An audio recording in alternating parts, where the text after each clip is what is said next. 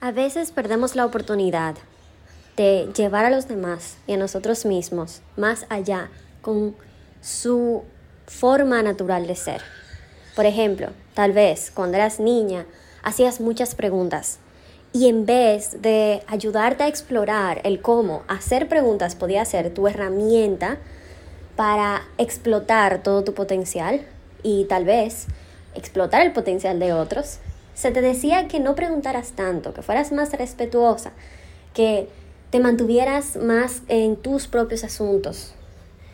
Creo que es importante que hablemos sobre cómo toda acción, toda energía, todo, toda cualidad tiene dos caras, como una moneda.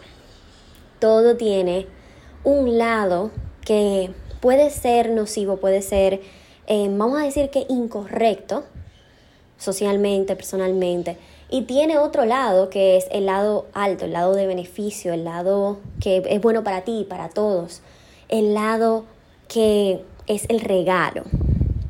Muchas veces perdemos la oportunidad de explorar ese lado alto por sucumbir al pensamiento de que está haciendo algo negativo ahora y fallar al ver el potencial que tiene de esa misma acción o energía llevarla a la frecuencia alta, la energía alta. Con el mismo ejemplo de la niña, por ejemplo, que hacía preguntas, ¿cómo tal vez al utilizar las preguntas de una forma respetuosa, de una forma intencional, pensada y en el momento correcto, ingredientes nuevos que agregar, ¿verdad? Puede esa niña desarrollarse a ser una profesional que llega más profundo, que va más allá, que su curiosidad le permite desarrollar y descubrir nuevos horizontes. En vez de cortarle las alas al decirle que no haga tantas preguntas o criticarla o hacer comentarios de sus preguntas. Lo mismo, por ejemplo, una niña que es demasiado, em, digamos que activa y que a todo el mundo lo saluda y que está todo el tiempo cantando, diciendo ella y eligiendo su ropa. Y muchas veces le decimos, tienes que estar más tranquila, tienes que ser más eh, sumisa, más sutil, tienes que trabajar un poquito esa parte que... Y le bajamos esa expresión natural de su ser, en vez de tal vez guiarla a que la exprese de una manera un poquito más saludable para ella y para todos de no necesariamente aplaudirle todo, pero sí dejarle saber qué bueno que estás expresándote, que estás eligiendo y que estás em, siendo tú. ¿Qué te parece si y redireccionarlo en los momentos inadecuados? No le cortemos las alas a nadie y no permitamos que nos corten las alas.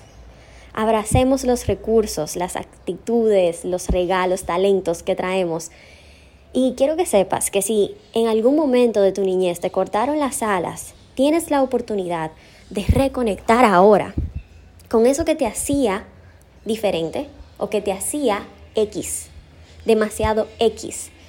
¿En qué eras demasiado?